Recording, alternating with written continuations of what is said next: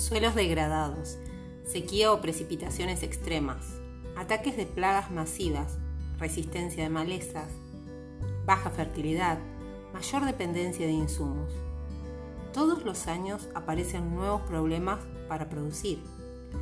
Cada semana te iré contando en los episodios de Agricultura y Ganadería Regenerativa qué podés hacer para producir un cambio de paradigma.